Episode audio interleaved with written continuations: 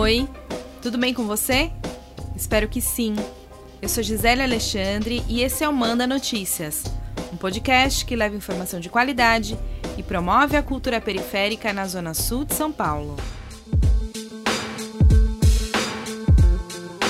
No terceiro episódio da série especial em homenagem ao centenário de Paulo Freire, o patrono da educação, a gente vai falar sobre a alfabetização de jovens e adultos.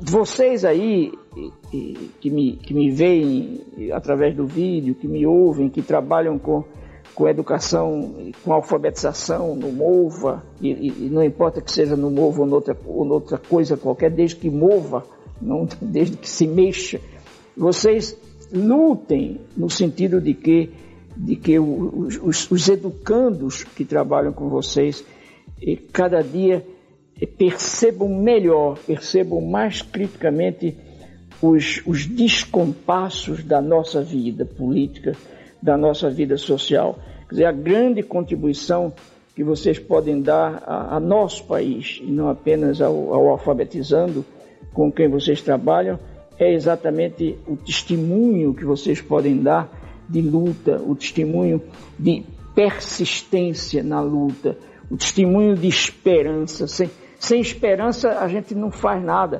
E um povo sem esperança é um povo sem futuro. E o Brasil tem futuro. Esse trecho aí que você ouviu agora é parte de um depoimento que Paulo Freire deu no início dos anos 90 para um evento de educação que aconteceu em Angra dos Reis, no Rio de Janeiro, que nós encontramos no canal do YouTube Cyber Atelier Brincante. O tema desse encontro era o MOVA, Movimento de Alfabetização de Jovens e Adultos, iniciativa que surgiu em 1989 em São Paulo, durante a gestão de Paulo Freire na Secretaria Municipal de Educação de São Paulo, como uma proposta que reunia Estado e organizações da sociedade civil para combater o analfabetismo entre jovens e adultos. Durante esse encontro, Paulo Freire falou sobre a função dos educadores e educadoras, que vai muito além da alfabetização. Ele reforçou o compromisso de formar cidadãos que contribuem para a sociedade, que compreenda seus deveres e principalmente seus direitos. Essa era a visão que Paulo Freire tinha a respeito da educação para jovens e adultos. Para conversar sobre esse tema, eu não poderia pensar em outra pessoa senão a queridíssima Eda Luiz, uma educadora referência aqui na Zona Sul, especialmente por sua dedicação e trabalho no CIEJA Campo Limpo. Olá, sou Eda Luiz, educadora, avó, mãe, ativista social, defensora do direito à educação para todas e todos. Atualmente moro em Santa Amaro, estou aposentada do Serviço Público Municipal, me dedicando a organizações sociais sem fins lucrativos. Durante 53 anos fui educadora de escolas públicas da Zona Sul da capital, desde educação infantil até a faculdades. Por 12 anos, educadora de EJA, Educação de Jovens e Adultos, onde me apaixonei por essa modalidade. Que incrível essa história, Eda! E que honra para nós, moradores e moradoras da Zona Sul, ter a EDA como referência na educação pública. Eu confesso que eu estou bem emocionada com esse episódio, mas vamos que vamos! Como eu disse, a EDA tem um trabalho na educação de jovens e adultos que é reconhecido nacionalmente. O Centro Integrado de Educação de Jovens e Adultos do Campo Limpo, ou SOCIEJA, fica no Parque Maria Helena, ali pertinho da estação Capão Redondo do metrô. Por meio da educação popular, a escola oferece atendimento a adultos, jovens e alunos em inclusão que possuem algum tipo de necessidade especial. Mas não são apenas os estudantes que são acolhidos nesse espaço. O CIEJA é para todos e para todas. O portão da escola fica sempre aberto e antes da pandemia, muitos eventos culturais aconteciam nesse espaço. A Eda contou pra gente como surgiu o CIEJA, escola inaugurada por ela em 1998. No CIEJA foram 21 anos de gestão pública. Em 1998, um grupo de educadores e eu, como CEP, fomos convidados a iniciarmos um projeto diferenciado para atendimento de EJA, chamado SEMES devido ao grande número de analfabetos da cidade de São Paulo. Começamos no sistema apostilado, mas logo percebemos que teríamos que reescrever o projeto para termos uma quali mais qualidade nos atendimentos. Surgiu o CIEJA em 2000, no Capão Redondo, um centro organizado em tempos e espaços diferenciados, com referências pedagógicas nos ensinamentos de Paulo Freire. Como a Eda contou, antes a escola era um Centro de Educação Municipal de Ensino Supletivo, o SEMES, um equipamento de educação pública que pouco dialogava com a comunidade. Logo que a Ida chegou, ela decidiu escutar os estudantes e entender como eles se relacionavam com a escola, observando inclusive as taxas de evasão que eram bastante significativas.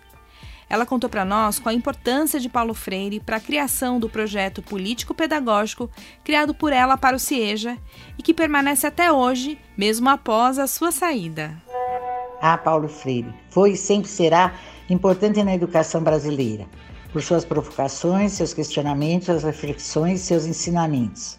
Eu tive o prazer de ouvi-lo em vários momentos na PUC, quando eu era coordenadora das salas de MOVA, no Jardim Ângela, nos Santos Mártires. A Caritas fazia as formações na PUC. Isso transformou completamente minha prática e meus ensinamentos, como educadora e como coordenadora.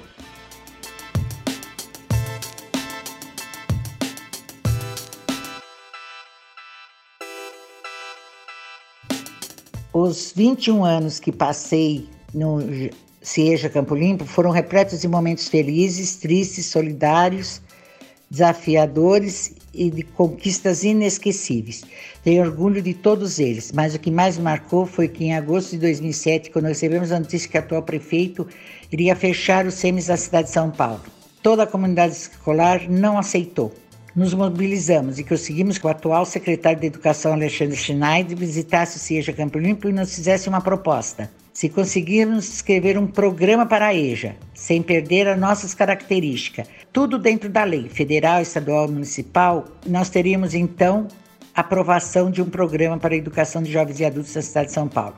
Depois de muito estudar, principalmente a LDB, de muito pesquisar, contar com o auxílio de professores da educação fantásticos, em maio de 2008 conseguimos a aprovação do programa de EJA, CIEJA para a cidade de São Paulo. Seja considerado pelo MEC como escola inovadora e transformadora, referência na Unesco como escola para o futuro. Essa tal LDB, que a Ida contou, significa Lei de Diretrizes Básicas para a Educação, e foi por meio dessa lei que regulamenta a educação escolar no Brasil, que surgiu a proposta de criação do CIEJA. A LDB foi decretada em dezembro de 1996, poucos meses antes da morte de Paulo Freire. É claro que o trabalho do educador serviu de referência em vários pontos, especialmente aqueles ligados à educação de jovens e adultos, o EJA. Em 1963, Paulo Freire implementou um projeto de alfabetização com cerca de 300 trabalhadores em Angico, uma cidadezinha do Rio Grande do Norte. Utilizando o método desenvolvido por ele, que hoje a gente conhece como educação popular, ele conseguiu alfabetizar os trabalhadores em apenas 40 horas de aula. Essa experiência repercutiu por todo o país, mas infelizmente, por conta do golpe militar de 1964, demorou para ser reconhecido. Para terminar, não poderia deixar de citar algumas palavras de Paulo Freire. Se a educação sozinha não, não transforma a sociedade, sem ela tampouco a sociedade muda. Quando a educação é libertadora, o sonho do oprimido é ser opressor. A educação não transforma o mundo, a educação muda as pessoas e as pessoas mudam o mundo. A EDA é um exemplo daquilo que Paulo Freire disse no início desse episódio. Alguém que dá o testemunho de esperança, porque sem esperança não há futuro.